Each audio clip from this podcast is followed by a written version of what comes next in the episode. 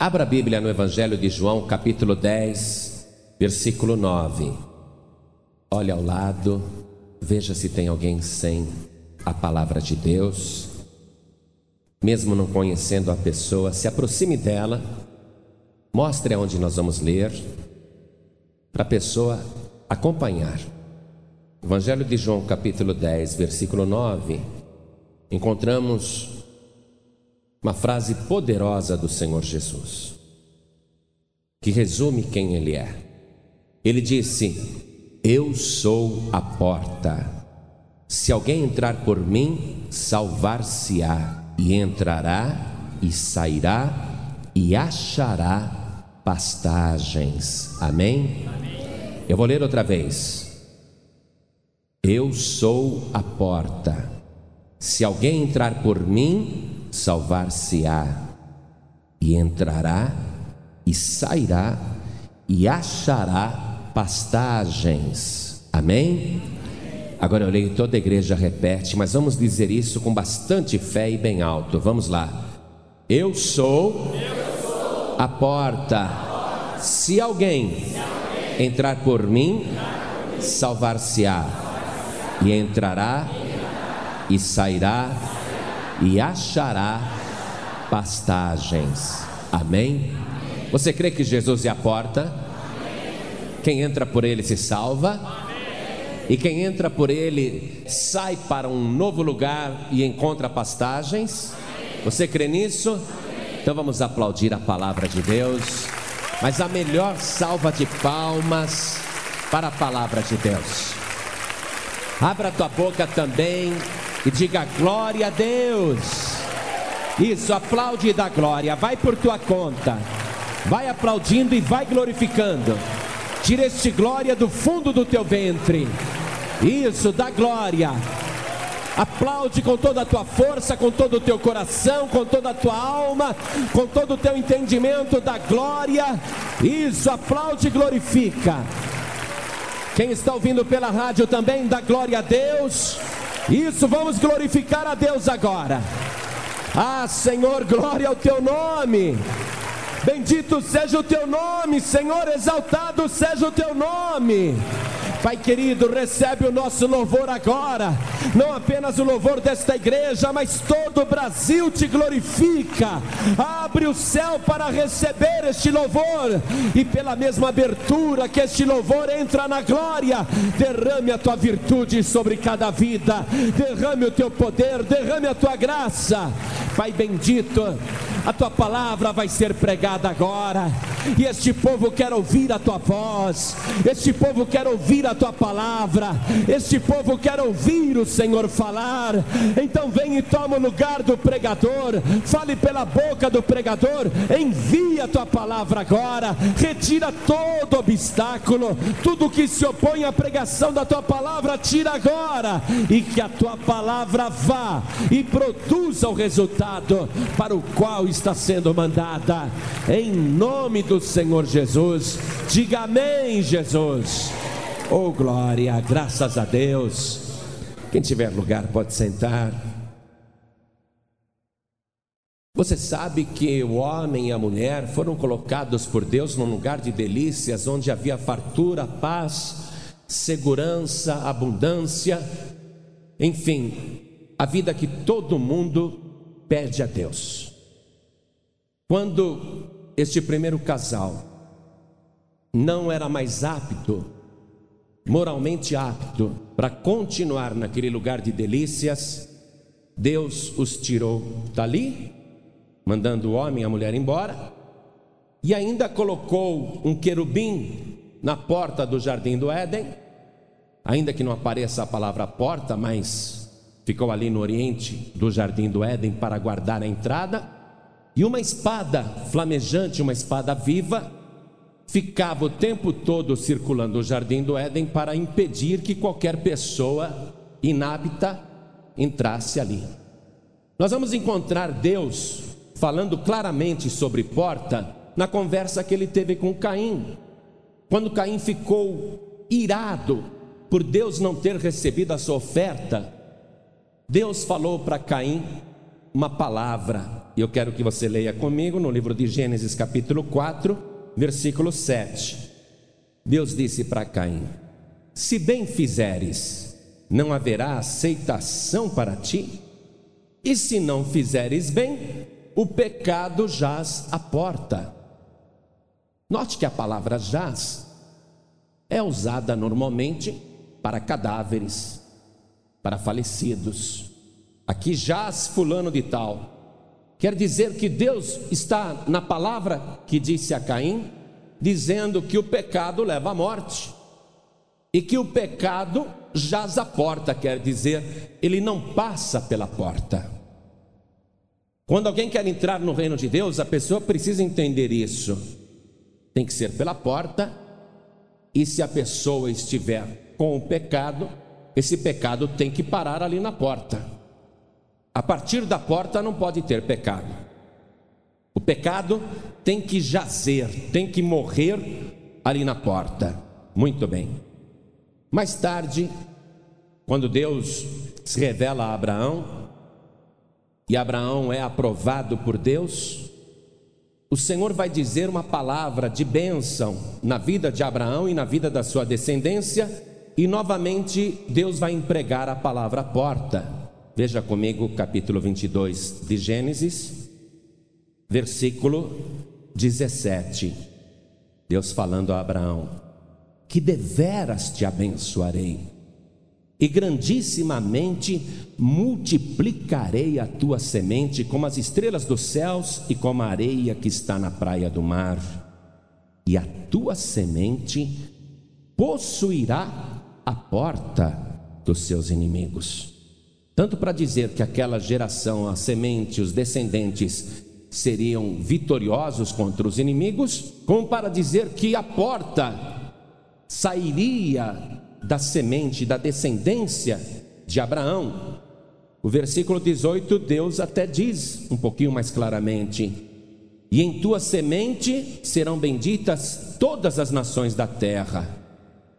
Quer dizer que a porta seria possuída por Abraão através de um descendente, através da semente de Abraão.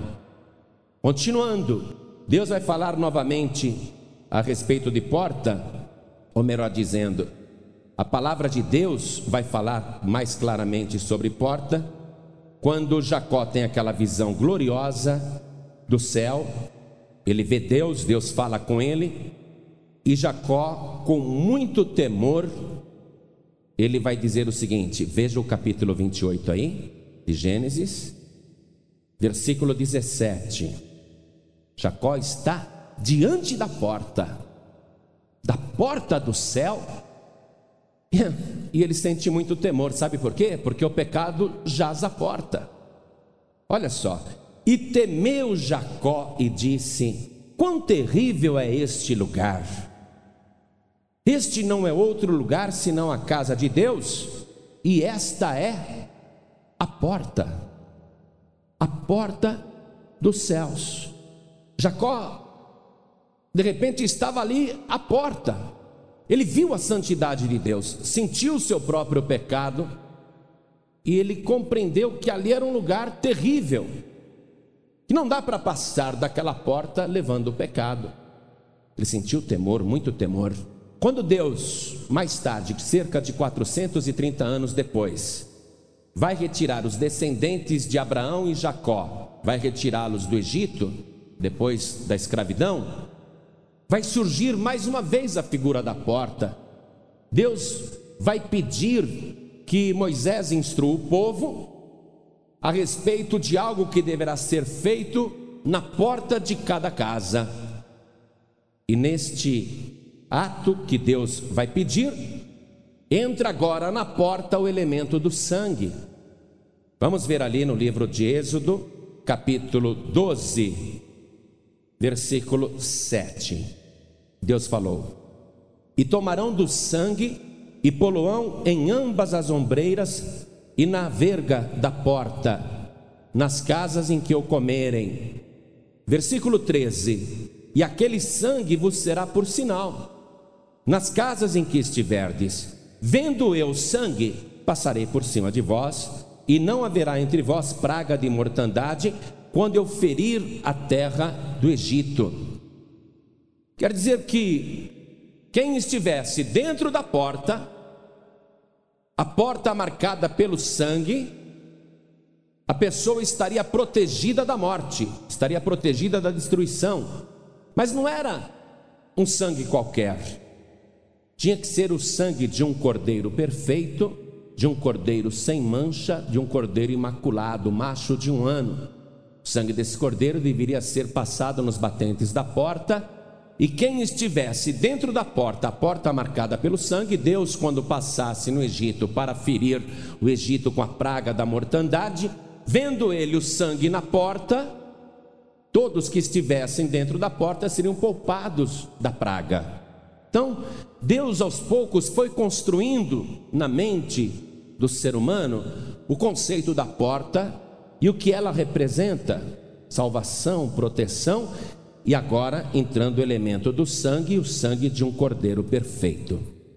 Depois disso, ao saírem do Egito, o povo vai peregrinar no deserto durante 40 anos. Durante esses 40 anos, Deus vai mandar eles construírem um tabernáculo, que era uma igreja móvel, era uma tenda portátil que acompanhava o povo na peregrinação pelo deserto. Deus tinha mandado construir o tabernáculo para que ali ele habitasse no meio do povo. E as pessoas poderiam buscar a bênção de Deus naquele tabernáculo. E é interessante notar que na época do tabernáculo, a pessoa quando pecava, ela tinha que trazer até o Senhor um cordeiro perfeito, sem mancha, e tinha que levar esse cordeiro na porta do tabernáculo. E logo na porta do tabernáculo ficava o altar do sacrifício. Quer dizer que ele tinha que entrar pela porta, mas na porta ele tinha que vir com um cordeiro um cordeiro puro e inocente que seria sacrificado para o perdão do ofensor, do pecador. Então vamos conferir isso aqui no livro de Levítico, capítulo 19, versículo 21. Está escrito assim: E por oferta de expiação pela sua culpa, trará ao Senhor à porta da tenda da congregação um carneiro e com o carneiro da oferta pela expiação da culpa, o sacerdote fará propiciação por ele perante o Senhor pelo seu pecado que pecou, e o seu pecado que pecou lhe será perdoado. Então estava ali o pecador, atormentado pelo seu pecado, e ele queria entrar no tabernáculo, só podia entrar pela porta. Aquele tabernáculo representava a comunhão com Deus. Logo na porta do tabernáculo tinha o altar do sacrifício. O pecador entregava arrependido o cordeiro ao sacerdote, que conferia se o cordeiro era perfeito, ordenava que o pecador colocasse a mão sobre o cordeiro e transferisse para o animalzinho toda a sua culpa, e em seguida o sacerdote sacrificava aquele cordeiro inocente para que ele morresse no lugar do pecador. E o pecador, então, à porta do tabernáculo e através daquele sacrifício de sangue, novamente o sangue na porta, ele entrava, ele tinha acesso ao pátio do tabernáculo, mas o pátio ainda não era o lugar da comunhão com Deus. No pátio ele encontrava um lavatório para purificação. Nós sabemos que aquilo era uma figura do batismo nas águas. Depois que ele passava pela purificação nas águas, ele entrava no lugar santo, olha só. Somente depois de purificado na água é que ele entrava no lugar santo, onde do lado direito ficava a mesa dos pães e do lado esquerdo ficava o candelabro com sete lâmpadas. Isto representava a Santa Ceia do lado direito e os sete Espíritos de Deus, a plenitude do Espírito Santo. De frente, assim no fundo do lugar santo, ficava o incensário de ouro, onde eram feitas as intercessões, as orações que através do incenso subia para o céu e assim a pessoa em comunhão com Deus, ela podia acreditar que a sua prece, a sua oração, a sua súplica estava subindo para Deus, mas não passava dali, porque ali tinha um véu que guardava o lugar santíssimo. No lugar santíssimo ficava a arca do Senhor com a lei, o testemunho e outras coisas. Mas veja só, o símbolo importante no tabernáculo era a porta. Porque se não fosse a porta, ele não entrava. E ao chegar na porta, ele só teria acesso através do sangue, através de um sacrifício de sangue. Então, foi se formando na cabeça do povo que para entrar em comunhão com Deus, para ter acesso a Deus, para entrar no lugar santo, era necessário primeiro passar pela porta, entrar com o sangue do cordeiro inocente, transferindo toda a culpa, depois se lavando ali no lavatório, se purificando e só entrão, entrava no lugar santo. Muito bem. E o povo ficou assim cultuando a Deus, e mesmo quando o tabernáculo deixou de existir e o rei Salomão construiu o grande templo, esse ritual continuava sendo praticado. A pessoa tinha que entrar pela porta, tinha que ser através do sacrifício de um cordeiro, tinha que transferir a culpa, tinha que se purificar, depois entrava no lugar santo. Caso contrário, não poderia sequer participar da mesa do pão, nem das outras coisas, nem da oração no lugar santo a pessoa não tinha acesso a não ser que fizesse dessa maneira. O salmista, não sei qual deles, a Bíblia não diz qual, o salmista foi pedir a Deus que lhe abrisse as portas da justiça. E ele faz essa súplica a Deus, e na resposta que Deus lhe dá, no singular, nós vamos entender que não são várias portas, e sim uma porta e que essa porta era uma pedra e que essa pedra era um homem. E nós vamos ver isso agora no Salmo de número 118, versículo 19. Vamos ver, Salmo 118, versículo 19. Olha o pedido do salmista vindo no plural. Senhor, abri-me as portas da justiça entrarei por elas e louvarei ao Senhor, como se houvessem muitas portas. Mas a resposta profética está no versículo 20, em seguida. Esta é a porta do Senhor, pela qual os justos entrarão. Ah, louvar-te-ei, porque me escutaste e me salvaste. O salmista estava aflito, querendo salvação, várias portas, uma resposta espiritual indica que é apenas uma porta pela qual os justos entrarão, não pode entrar o pecado, o pecado tem que jazer a porta. Aí ele louva a Deus dizendo: Ah, o Senhor me escutou e me salvou. E olha só como no versículo seguinte, ao falar da pedra, um versículo depois que será mencionado nos evangelhos, referindo-se a Jesus, e o próprio Jesus vai usar este versículo, nós vamos ver que a porta é a pedra, ela já começa a tomar forma. A porta vai se definindo e vai mostrar também que esta porta é um homem. Versículo 22, o versículo seguinte: A pedra que os edificadores rejeitaram tornou-se cabeça de esquina. Foi o Senhor que fez isso, e é coisa maravilhosa aos nossos olhos. Este é o dia que fez o Senhor, regozijemo-nos e alegremos-nos nele. Ó, oh, salva, Senhor, nós te pedimos. Ó, oh, Senhor, nós te pedimos, prospera. Bendito aquele que vem em nome do Senhor. Nós vos bendizemos desde a casa do Senhor. Esse versículo 26, bendito aquele que vem em nome do Senhor, Jesus também vai utilizar na sua pregação dizendo: Não me vereis mais, até que digais: Bendito o que vem em nome do Senhor. Então aparece aqui a figura da porta, uma porta humana. E todos estes elementos que nós vimos até agora terão que estar na porta: o sangue na porta, o cordeiro na porta, o pecado morrendo na porta, e a porta sendo o único acesso à comunhão com Deus. Jesus é a porta, ele mesmo vai declarar isto, como nós lemos no início da mensagem, voltando para o Evangelho de João, capítulo 10, versículo 9 agora. Jesus dizendo: Eu sou a porta.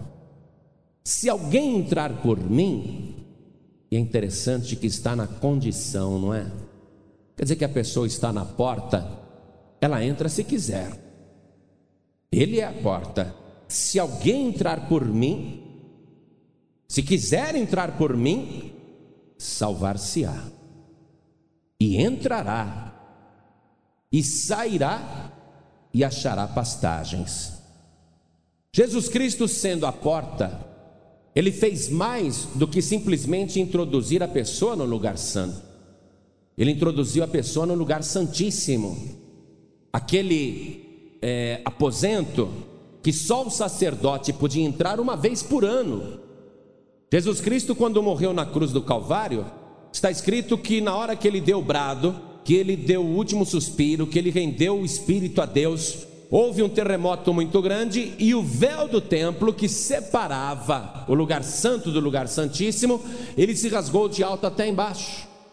Então Jesus Cristo não é apenas uma porta simples, como a que havia no Antigo Testamento. Tudo aquilo era uma figura, era uma ilustração, era uma maneira de Deus ir mostrando as coisas para a pessoa. Agora, agora aqui no Novo Testamento, Jesus Cristo supera todos os sacrifícios anteriores. Ele supera todos os rituais anteriores e ele diz que tudo o que foi feito antes dele não era nada. Versículo 8: Todos quantos vieram antes de mim são ladrões e salteadores, mas as ovelhas não os ouviram. Eu sou a porta. Ele é diferente dos animais que eram sacrificados no Antigo Testamento. Porque Jesus Cristo ele assume a figura do Cordeiro de Deus que tira o pecado do mundo, sangue puro e inocente, sem mancha, sem pecado, sem culpa, assumindo voluntariamente a culpa dos pecadores ele quer que o pecador lhe transfira toda a culpa. Quando a pessoa levanta a mão assim e diz: Eu quero entregar minha vida para Jesus, eu quero recebê-lo como meu único Salvador, a pessoa está impondo as mãos no Cordeiro de Deus que tira o pecado do mundo. Só que Jesus Cristo, ele não abre a porta até o pátio e não apenas até o lugar santo. Jesus Cristo te leva lá dentro, no lugar santíssimo, na presença do Deus Todo-Poderoso. Nunca houve uma porta igual a esta, Ele é a porta porta de Deus, Ele é a porta do céu. Jesus Cristo rasgou o véu, acabou com toda separação, acabou com toda divisão que existia, mas a pessoa só pode entrar através dele. Quando o salmista, sendo usado por Deus, escreveu sobre a pedra de esquina que foi rejeitada, e que muita gente pensa que Pedro é a pedra, o salmista quando disse que havia apenas uma porta pelo Espírito de Deus e não várias portas, ele deu uma informação que Pedro depois vai utilizar para mostrar que ele, Pedro, não é a pedra, ele é uma pedrinha. Assim como todos nós somos uma pedrinha do tabernáculo de Deus, do santuário de Deus. Pedro vai afirmar que realmente a porta é Jesus e a pedra é Jesus. Livro de Atos dos Apóstolos, capítulo 4, versículo 10.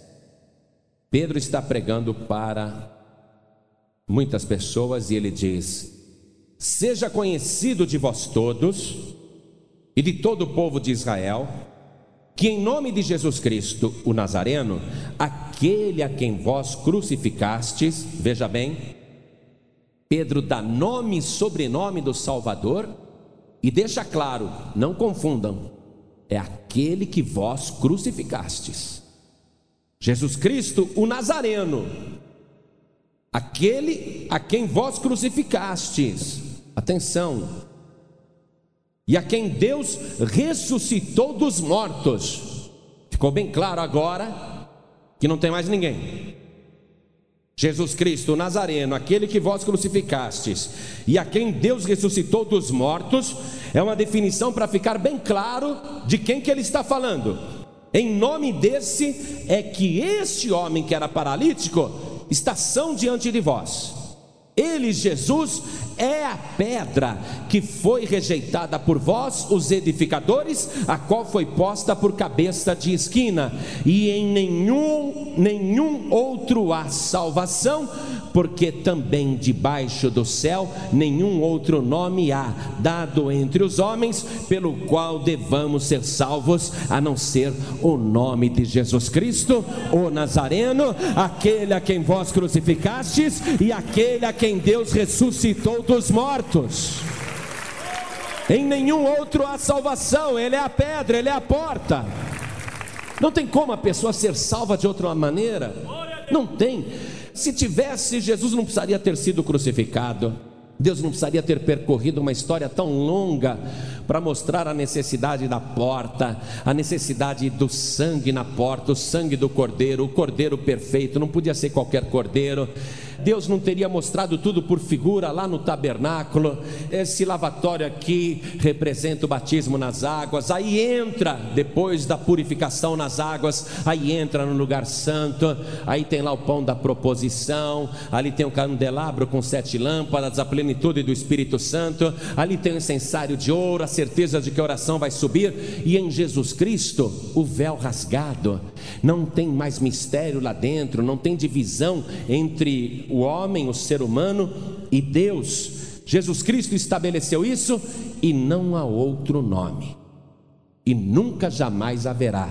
Ou você tem Jesus como porta, como cordeiro, e tem acesso ao reino de Deus através de Jesus Cristo, ou você não tem a vida. Quero ler com você a primeira carta do apóstolo João, capítulo 5 versículo 11. Primeira carta de João, capítulo 5, versículo 11. E o testemunho é este: que Deus nos deu a vida eterna. Olha que interessante, Deus já deu. E o testemunho é este: que Deus nos deu a vida eterna e esta vida está em seu Filho. Não está em outra pessoa, amado. Não está em ninguém mais. Esta vida está em seu filho. Quem tem o filho tem a vida. Quem não tem o filho de Deus não tem a vida. Eu acho fantástico esse versículo 12. É o resumo de tudo. É o resumo da ópera. Olha aqui: quem tem o filho tem a vida. Quem não tem o filho não tem a vida. Isso é que é pregação. Isso é que é mensagem. Simples, objetiva e direta. Quem tem o filho tem a vida. Quem não tem o filho não tem a vida. Você está compreendendo? E a pessoa que recebe Jesus, o Filho de Deus, como Salvador, que entra pela porta, Jesus garantiu: Eu sou a porta. Quem entrar por mim salvar-se-á e entrará. Olha só, o pecado tem que parar ali na porta. O pecado jaz à porta, Caim. O pecado jaz à porta, não entra pecado aqui, Caim. Se você fizer bem, vai haver aceitação para ti também. Mas se você não fizer bem, o pecado jaz à porta. O pecado não pode passar da porta. Então Jesus Cristo, ele se guardou puro e ele é a porta. A porta que tem o sangue, o sangue do Cordeiro, aquele que assumiu voluntariamente a culpa do pecador e da pecadora. O pecado tem que jazer ali na porta. Quando você fala, eu quero entrar, você tem que chegar ali dizendo: Jesus Cristo é o meu único Salvador, Ele é o Cordeiro de Deus que tira o meu pecado. Aí você chega na porta e para ali. Por quê? Porque ali na porta você tem que deixar o teu pecado. O pecado tem que ser abandonado ali. O pecado tem que morrer ali. O pecado tem que ser sepultado ali. O pecado tem que jazer ali. Eu quero entrar. Antes tem que deixar o pecado na porta. Você tem que mostrar para Jesus que está arrependido. Aí quando você chega na porta e mostra o teu arrependimento e transfere para Jesus a tua culpa, o sangue de Jesus Cristo, o Cordeiro de Deus, te purifica de todo o pecado. E quando você não tem mais pecado, pode entrar no reino de Deus. Entra agora. Sabe como é que eu vejo? Jesus Cristo, quando estava pregando aqui na terra, a sua mensagem era essa: arrependei-vos, porque é chegado a vós o reino de Deus. O reino de Deus já chegou, só existe uma porta. O reino de Deus está entre nós, só existe uma porta. E a pessoa que entra por esta porta é como se ela passasse para uma outra dimensão, mesmo estando aqui na terra. Ela entra e passa a viver num mundo novo, um mundo que ela nunca tinha contemplado antes. Ela passa a ver coisas e sentir coisas e usufruir de coisas que ela nunca usufruiu do lado de lá da porta. Ela sabe que do lado de cá está protegida, está guardada. Ela sabe que do lado de cá não tem perigo, não tem violência, ela está segura. Ela sabe que está bem, mas olha só, ela está no pátio do reino. Como era o pátio do tabernáculo, passava pela porta, depois vinha o lavatório. Tem que ter o batismo em seguida. Aí a pessoa se purifica nas águas é a lavagem pela água. Aí ela pode entrar no lugar santo, onde tem o pão da proposição. Jesus disse: Eu sou o pão da vida. Quem comer a minha carne e beber o meu sangue tem a vida eterna, e eu ressuscitarei no último dia. A pessoa tem a plenitude do Espírito Santo. A pessoa tem a garantia de que a sua oração vai subir. A pessoa tem comunhão perfeita com Deus no lugar santíssimo. Ela consegue chegar no lugar santíssimo, mas ela tem que ir passando por essas etapas. O primeiro passo é a porta. Chegar na porta e deixar o pecado ali. Aí entra. Aí a pessoa entrou no reino. Olha só. Por isso que ela, a pessoa precisa entender isso. Se eu entrego a vida para Jesus, eu já fiz uma grande coisa. Já fiz uma grande coisa, já entrei. Mas eu preciso me purificar nas águas. Eu tenho que me lavar para entrar no lugar santo, para poder participar do pão. Você vê que está errado alguém participar da Santa Ceia sem o batismo nas águas. Como é que ela quer entrar no lugar santo e comer o pão da vida se ela nem se lavou? Ela entrou no reino, já entregou a vida para Jesus, mas ainda não se lavou nas águas. Então, tudo é feito com muita ordem, em obediência a Deus e ao Senhor Jesus. Por isso que o batismo não foi abolido. Aquele lavatório ali na entrada do tabernáculo, logo após o altar do sacrifício, é a figura do batismo.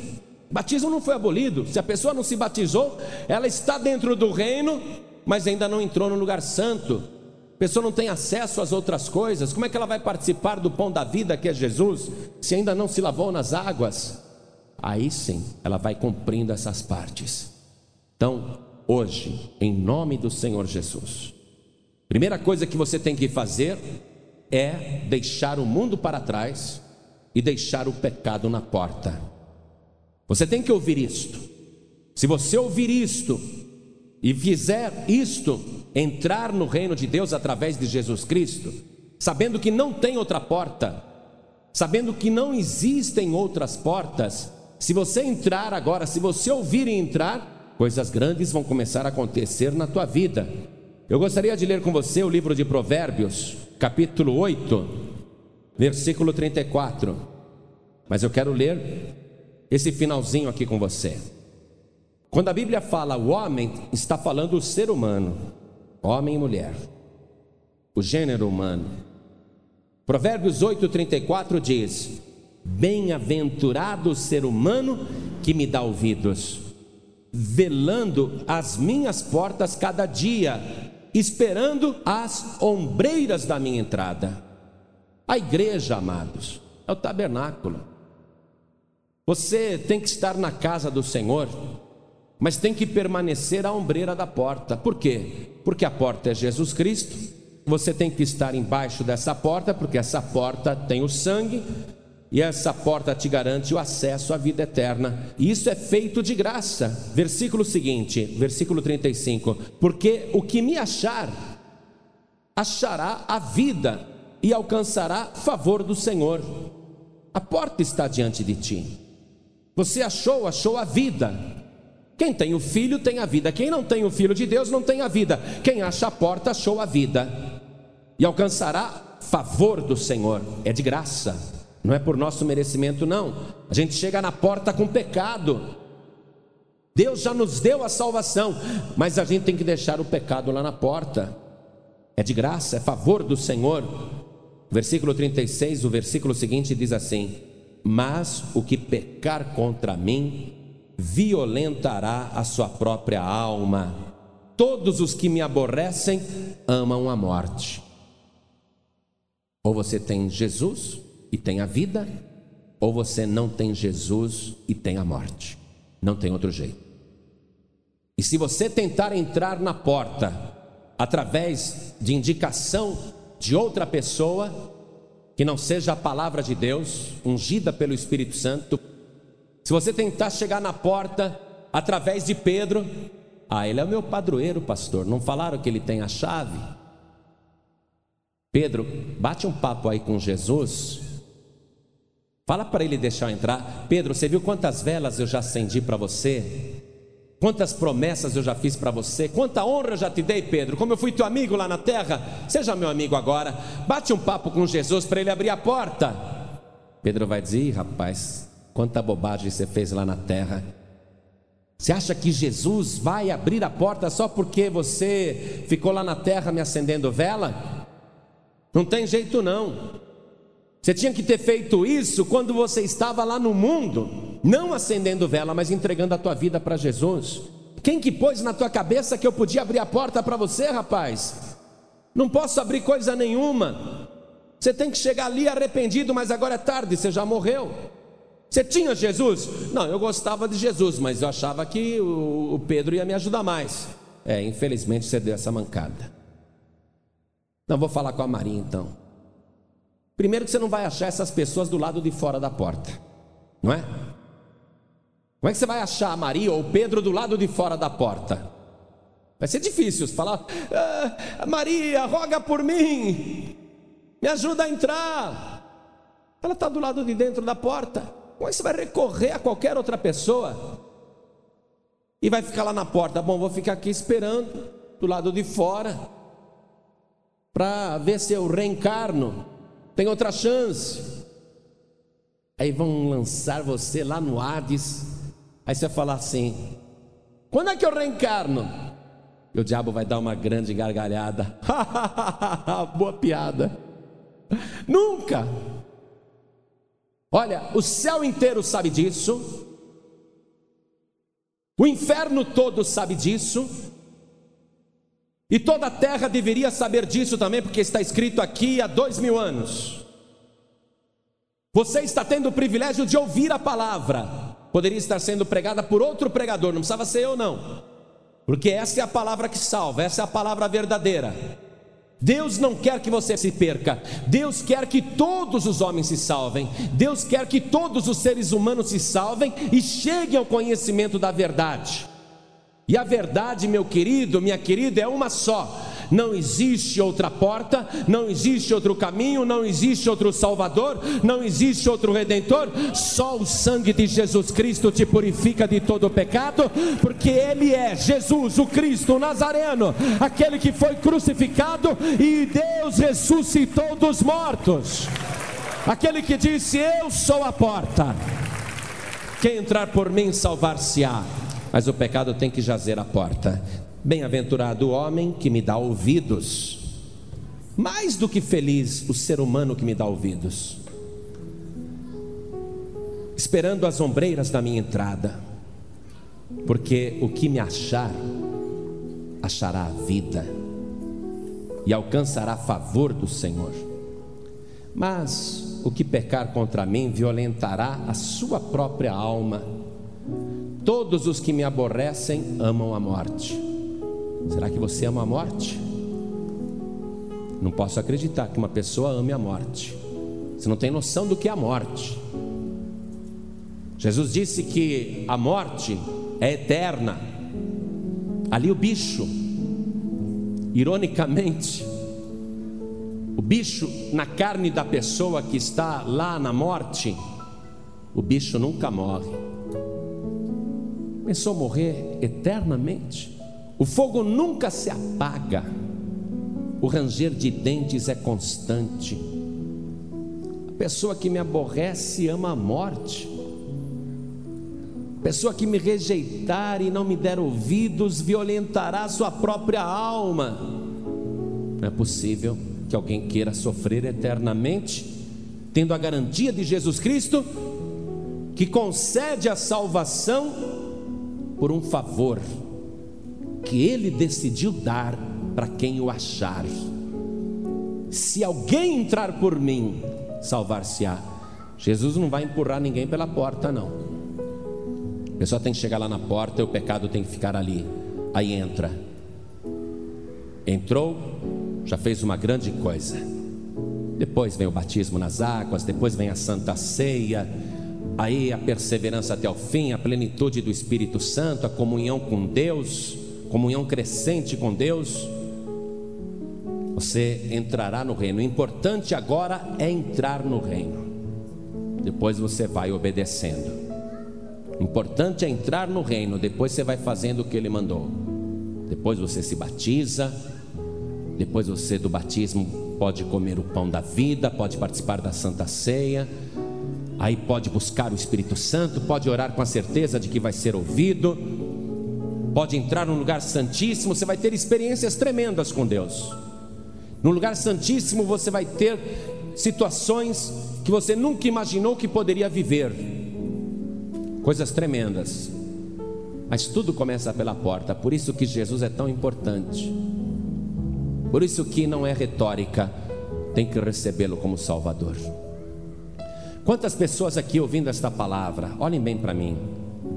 Quantas pessoas que ainda não têm certeza da salvação, que estão no mundo, que estão sofrendo, que estão padecendo, vivendo violências, perseguições, medos, frustrações, angústias, necessidades, doenças, tormentos infernais, perseguições do diabo.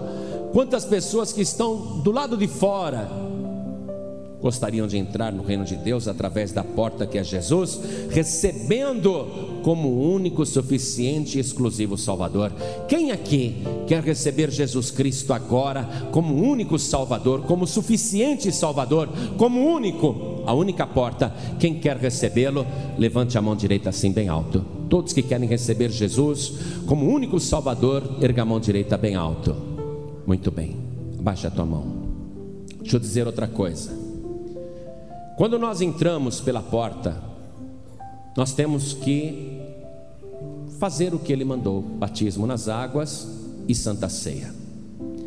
Depois que você passa pelo batismo nas águas, é evidente que, vez ou outra, e cada vez mais raramente, graças a Deus, isso é a santificação. Mas acontece da pessoa que já entrou no reino fazer alguma coisa que vai acusar a sua consciência. E essa é a diferença.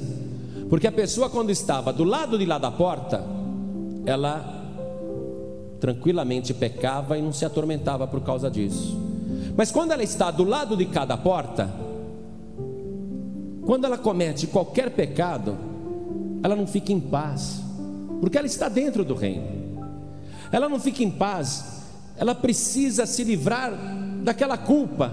Por isso que a pessoa tem que ficar ali esperando as ombreiras da porta, as obreiras da entrada. A pessoa tem que ficar ali pedindo restauração, sempre dependendo de Jesus não haverá necessidade dela se batizar de novo, mas ela vai ter que se purificar pelo sangue de Cristo. A pessoa que está dentro do reino, ela não fica feliz porque pecou, ela quer pedir perdão, ela quer se consertar com Deus, porque se ela não fizer isso, ela será expulsa do reino, ela acabará sendo colocada fora do reino. Aí fora do reino, ela não vai ter mais aquela acusação como ela tinha lá dentro, porque agora ela vai viver num lugar que todo mundo também peca. Então ela vai piorar na sua vida espiritual, se torna desviada. Por isso que a palavra de Deus diz que a pessoa que cai nesse erro fica sete vezes pior. Então, enquanto você está no reino, se você cometeu qualquer pecado, dá para você consertar. A celebração da Santa Ceia é justamente para isso. Para ficar lembrando que foi que eu fiz. Eu não posso participar da Santa Ceia com esse sentimento de culpa dentro de mim. Eu preciso chegar novamente debaixo das ombreiras da porta que é Jesus. eu preciso do perdão, da santificação, para poder participar da Santa Ceia. E a pessoa continua no reino. A Santa Ceia faz isto. É para manter a pessoa com a sua vida espiritual em dia. Então olhem bem para mim. Olhem todos para mim. Você não pode participar da Santa Ceia estando com a tua consciência pesada porque aí você vai comer e beber para a sua própria condenação. Nesse caso, você tem duas opções: ou você não toma a santa ceia e vai embora com teu pecado, volta para casa com teu pecado e corre o risco de se tornar sete vezes pior e piorar cada vez mais, ou você se arrepende, pede perdão, se conserta. Mas ouça bem, não é você vir aqui na frente da igreja e confessar o teu pecado contando para os irmãos o que foi que você fez. Você não vai contar para a igreja o que você fez, porque não é da nossa conta. Você não vai contar para Deus o que você fez, porque Deus já sabe o que você fez. Seria redundante se você chegasse e ficasse falando para Deus o que foi que você fez, sendo que Ele já viu, sendo que Ele já sabe. O que, que Deus quer ver em você? Atitude de arrependimento. Deus quer olhar para você e para o teu coração e ouvir na tua boca um pedido sincero de perdão. Pedir perdão mesmo. O cordeiro já foi sacrificado. O sacrifício de Jesus é definitivo e perfeito. Você só precisa se colocar diante dele, nas ombreiras da porta, para que ele te purifique. O pecado tem que jazer à porta. Por isso, esta é a hora de você se consertar com Deus, não comigo nem com a igreja, se consertar com Deus. Então, em nome de Jesus, nós vamos fazer o seguinte: se você, neste momento, está sentindo uma necessidade de chegar na ombreira da porta, de suplicar para Jesus: Senhor, perdoa o pecado que eu cometi, me limpa, me purifica, porque eu quero estar em comunhão perfeita contigo. Se você sentir esta necessidade, então eu vou pedir para você chegar aqui na porta, na entrada. E bem-aventurado o homem e a mulher que fica esperando as ombreiras da minha entrada. Aí Jesus vai ver o teu arrependimento, ele vai tirar o teu pecado. Aí você vai participar do corpo e do sangue de Cristo sem nenhum pecado, sem nenhuma culpa. Não adianta você falar, ah, eu não vou participar da ceia, não, vou embora assim mesmo. Você está perdendo a tua salvação, entendeu isso?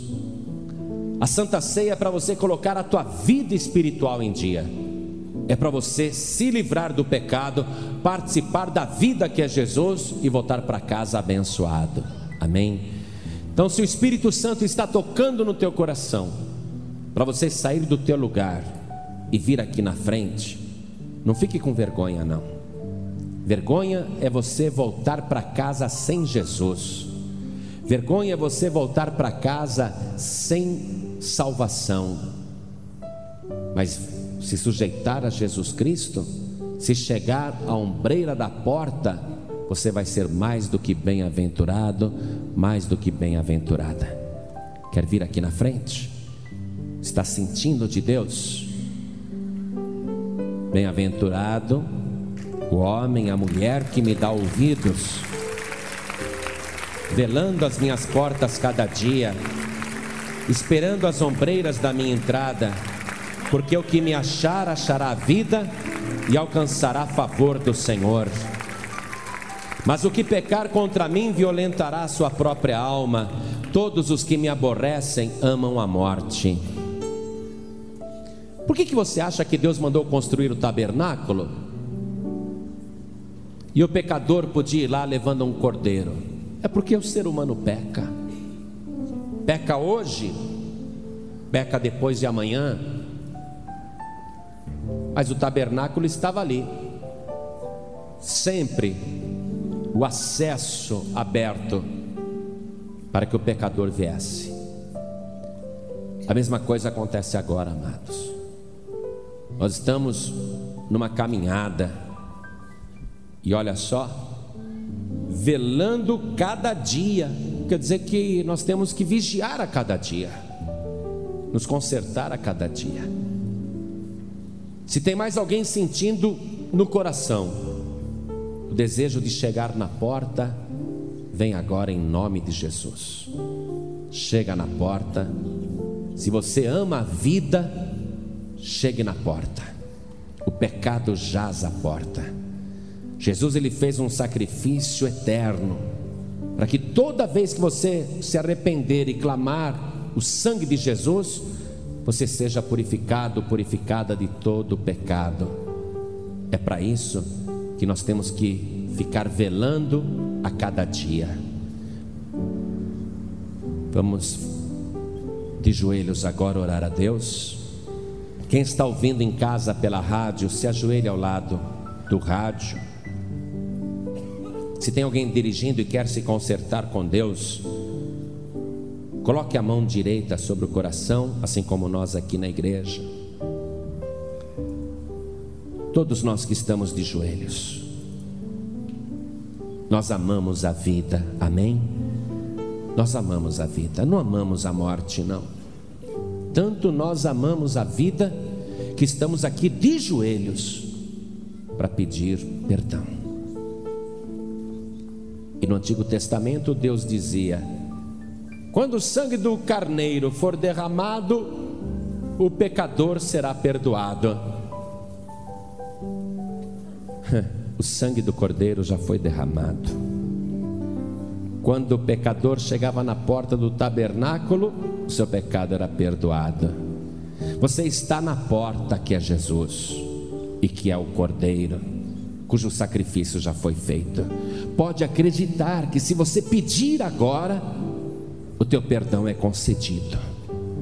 O teu pecado é perdoado. Você está na vida cristã e vai sair daqui sem pecado. Com a mão direita sobre o teu coração, ore assim comigo: Meu Deus e meu Pai, muito obrigado por ter feito em meu favor um sacrifício tão grande com teu filho Jesus, que sendo ele a porta do céu, a porta da salvação, é ele mesmo, o Cordeiro perfeito e santo, que verteu o seu sangue para me salvar. Meu Deus da glória, eu estou agora às ombreiras da porta, estou esperando o teu perdão, estou esperando a minha expiação. Eu quero, meu Deus, que o Senhor tire agora o meu pecado, pelo sangue de Jesus, purifique agora a minha consciência e o meu coração, meu Deus da glória, limpa a minha alma, me purifica, porque eu amo a vida, eu tenho a vida, eu tenho a porta eu tenho o teu reino e eu quero perseverar em te servir até o dia da comunhão perfeita, do meu acesso definitivo aí na glória. Meu Deus querido, perdoa todos os meus pecados e me purifica pelo sangue de Jesus, porque Ele é o meu único, suficiente e exclusivo Salvador.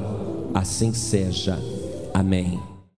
Você acabou de receber as boas novas do Evangelho através de João Ribe Palharim, um oferecimento dos pregadores do telhado. Participe da reunião de Paz e Vida. Para informações, acesse pazevida.org.br. Paz e Vida, lugar de gente feliz e ungida.